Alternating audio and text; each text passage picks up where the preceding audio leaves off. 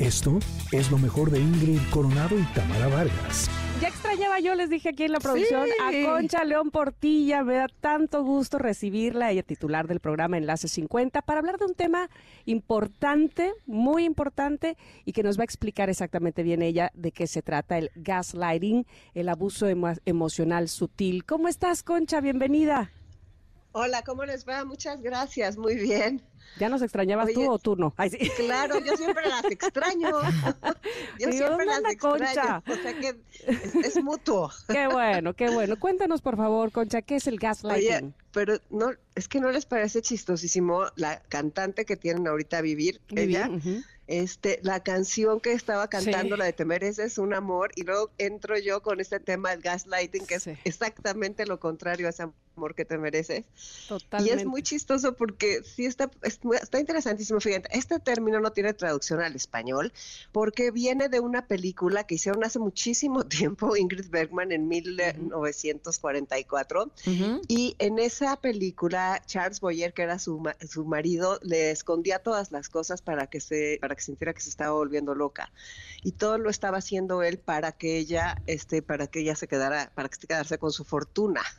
Entonces fue una película famosísima y entonces en Estados Unidos los psicólogos este, eh, pusieron este término gaslighting cuando en las relaciones no solamente de pareja, también de amigos y de trabajo, se produce un vínculo de una persona abusiva y manipuladora. Y entonces fíjate qué horror, es un patrón en el que la víctima es manipulada para que llegue a dudar de su propia percepción, de su memoria. Te da mira, te juro que sí existe, ¿eh? te da ansiedad, te sientes confundida o incluso deprimida o deprimido. Y entonces lo que hacen estas personas es que te hacen dudar de todo lo que dices y de todo lo que haces. Y eso, este, eso es muy sutil, empieza muy sutil y va, sube y sube y sube. O sea que eso como lo de la rana que echan el agua caliente y no se da cuenta hasta que ya se murió quemada. El gaslighting, así es. Entonces, miren, ¿cuántas veces este, no han oído a alguien que, que de repente dice, oye, es que me dolió muchísimo esto que hiciste? Y que te dicen, estás loca, qué barbaridad, pero qué exagerada, y qué, qué chillona, y qué sentimental. Y este, o, se, o te ponen en ridículo enfrente de la gente, o te hacen sentir que tus sentimientos, o cuando dices, por ejemplo, es que con esto me dañaste, me dolió mucho, el abusador te va a decir, no, yo nunca dije eso, tú todo te lo imaginas. Y te empiezan a plantar la semilla de la duda. Y si dices, cuando hiciste eso me sentí muy mal, él te va a decir, era un chiste, porque haces drama de todo. Lo subestima. Entonces, sí, entonces te hacen este pensar que eres exagerada, te hacen pensar que eres este, que eres débil, y te hacen cada vez más chiquito, más chiquito, más chiquito, y entonces como que apagan tu luz interior y ya no, este, el fuego, el fuego ya te hacen creer que, que, que sí hay luz y que tú ya no la ves, pero tú ya no la ves, o sea, tú vas perdiendo tu luz interior. Entonces, dudas de tu capacidad de, de recordar, de si eres racional, buscas ayuda, a todo mundo le preguntas las opiniones, eh, preguntas si tienes hasta un trastorno psicológico, tu autoestima se va al suelo y sientes que no sirves para nada. Y este, pues está fuerte, ¿no? Y entonces hay una autora, una psicóloga que se llama Robin Stern, que tiene un libro que se llama El efecto gaslighting y dice que hay 10 señales para darnos cuenta de si estamos sufriendo gaslighting. ¿Puedo decirlas? Por favor, adelante, porque además nada más quería hacer un paréntesis y seguramente ahí eh, Ingrid también puede apoyar esto o, no, pero me parece a mí que, que sobre todo conoces de ese tema, Ingrid, eh, que ya hemos tratado aquí, se parece mucho, me parece a mí, eh, a, las características que muestra un narcisista. ¿Es así, Ingrid? Totalmente. Esa es una de las eh, armas que mejor utilizan. A mí ya me pasó. Y lo que pues hacía esta pareja es que a mí me decía que yo era muy conflictiva y armape ya saben. Exacto, que yo de todo la hacía de jamón, ¿no? Y entonces lo que hacía es que iba al trabajo, por ejemplo, y decía cosas de mí, siendo mi, para, mi pareja, por atrás de mí. Y entonces cuando yo llegaba, sí sentía como que había una energía rara, ¿no? Como, como que estaba en, en contra de mí. Y cuando yo le decía a él, es que no sé por qué siento que ahora como que, que me voltea la cara, como que no quiere estar conmigo, como no sé qué, me decía, no ves, estás loca, tú de todo crees que, que están en contra de ti. Y después ya me confesó una vez que él hablaba mal de mí para que hubiera esta respuesta. Sí, o por ejemplo iba con su familia y cuando yo hacía un comentario, aunque fuera lo más simple, o sea, podría ser un comentario de, híjole, qué calor está haciendo, y toda la familia se me iba en contra.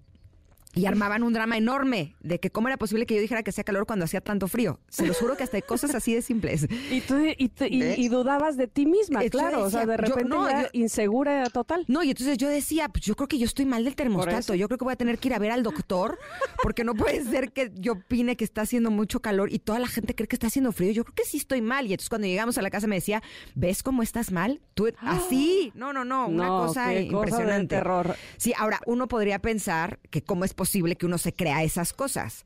Lo que pasa es que, como dice Concha, empiezan poco a poquito, em, eso empieza a desgastar tu seguridad y tu autoestima hasta que llegue el punto en el que dudas 100% de ti. ¿No? Y es cuando ellos aprovechan para hacer cosas más grandes y más graves, porque cuando tú les dices, oye, ¿cómo es posible? Te dice, ves, estás loca, ¿no? O sea, yo le escuchaba, por ejemplo, que ligaba por teléfono. Y cuando le decía, ¿E-, ¿es en serio que estás ligando? Porque le decían que si se iba de viaje con unas chavas, ¿no? Y él le decía, a mí me van a consentir muchísimo en el viaje, no sé qué. Y cuando colgaba le decía, ¿con quién vas a ir? Con fulanita y sutanita. Y yo, ¿cómo? O sea, ¿cómo que te vas a ir de viaje? ¿Ves? ¿Cómo de todo lo haces de jamón? No, no, no, una cosa Hasta de que me vaya con unas chicas. Exacto. o sea, es que merezco que me consientan. Estoy, estoy, o sea, en un momento en el que necesito que me consientan. Y yo, ¿Y yo qué? O sea, ¿estoy plantada o qué? No. Qué cosa. Bueno, pero eh, Concha, nos ibas a dar unos puntos como para identificar también, a ver, ¿no? Los puntos, es que sí es mucho de lo que está diciendo Ingrid. Mira, uno, te cuestionas tus ideas o acciones constantemente. Te preguntas si eres demasiado sensible muchas veces al día. Siempre te estás disculpando porque siempre crees que estás haciendo algo mal a tus padres, a la pareja, al jefe, a tus hijos. Mm. Te preguntas por qué no eres feliz, si tienes cosas buenas, pero no alcanzas a verlas. Siempre estás ofreciendo excusas a tus familiares o amigos por el comportamiento de tu pareja. Te ves a ti misma reteniendo y ocultando información para no tener que dar más excusas.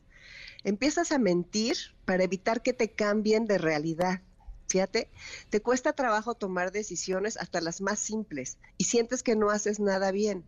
Y todo el tiempo te preguntas si eres suficientemente buena amiga, hija, empleada, novia, etcétera. Entonces dicen que por más sutil que es que sean estas cosas, tienes que fijarte muy bien si estás en este gaslighting y tienes que empezar a confiar en tu intuición. Si sientes eso, por ejemplo, que tú decías es que porque yo llego a la oficina y todos están raros, confía, porque si hay algo. O sea, porque igual tú decías, ay, no, no debe ser nada, es mi imaginación, ¿no? No busques aprobación, no trates de estar todo el tiempo buscando aprobación, porque como cada vez te haces más chiquita, entonces, recuerda que tu soberanía debe estar sobre tus propios pensamientos. Entonces, si tú dices, esto me hizo sentir criticado, no entres a un debate con un narcisista.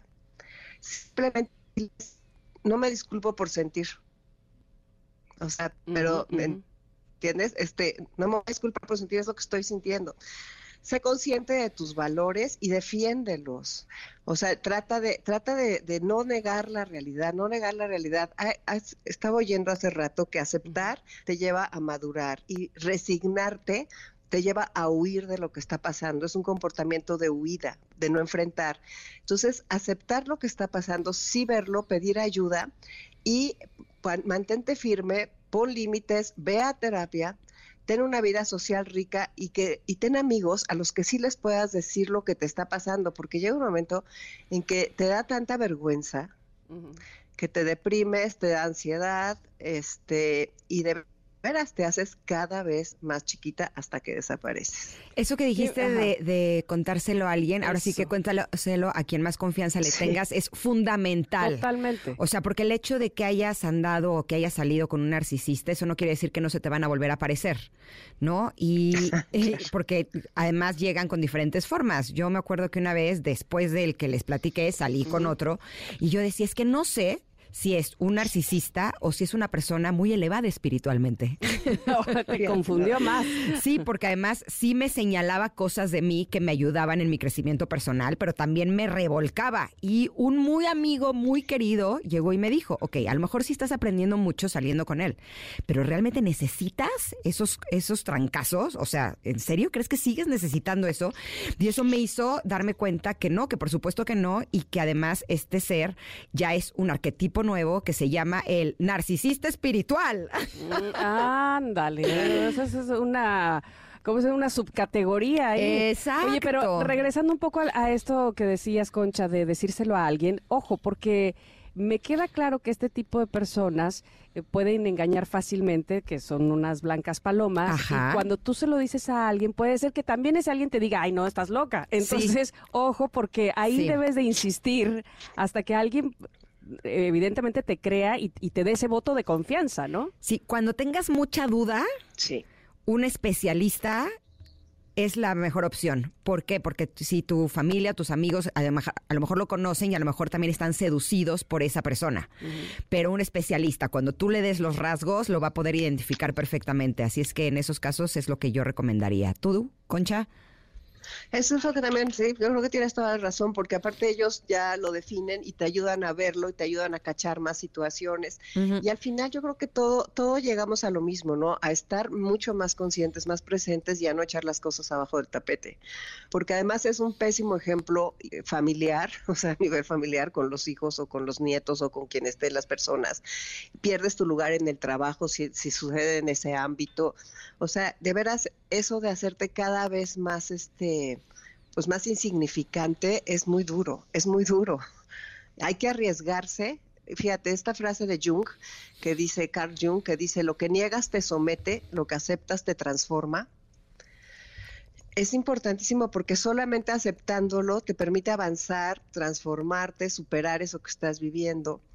Y, y si niegas, te quedas parado sin avanzar o te vas todavía más para atrás y este y entonces no te puedes resignar porque es una energía de huida. ¿No? La aceptación es mirar con los ojos a la vida y seguir hacia adelante. Entonces, este, de veras estamos como, creo que todavía nos falta mucho aprender esa parte de, de no hacernos los tontos, ¿no? O sea, de querer tapar el sol con un dedo. Sí, sí, pero a no, través no de, se va a arreglar. Pero a través de estas personas también podemos conocernos a nosotros mismos y aprender también a fortalecernos y a creer más en cada uno de nosotros. Por lo tanto, creo que todas son oportunidades. Lo que sí es importante es que si alguno de ustedes connectors se identifica con alguna de estas conductas, sí sería básico que buscaran ayuda Totalmente. para que los ayuden a, a ver si eh, están siendo víctimas de gaslighting. Te agradecemos muchísimo, Concha, que hayas estado con nosotros y más Un con un tema tan importante. Qué bueno, qué bueno, pues qué bueno que les haya gustado. Muchísimas gracias a ustedes y pues eh, los invito a todos a escuchar Por Enlace favor. 50 este sábado a la una de la tarde, siempre con temas para los de 50 en adelante o para los que se quieren poner las pilas desde antes. Para todos, ¿eh? Exacto, exacto. Muchas gracias, Concha. Te esperamos próximamente. Órale, un abrazo a las dos. Esto fue lo mejor de Ingrid Coronado y Tamara Vargas.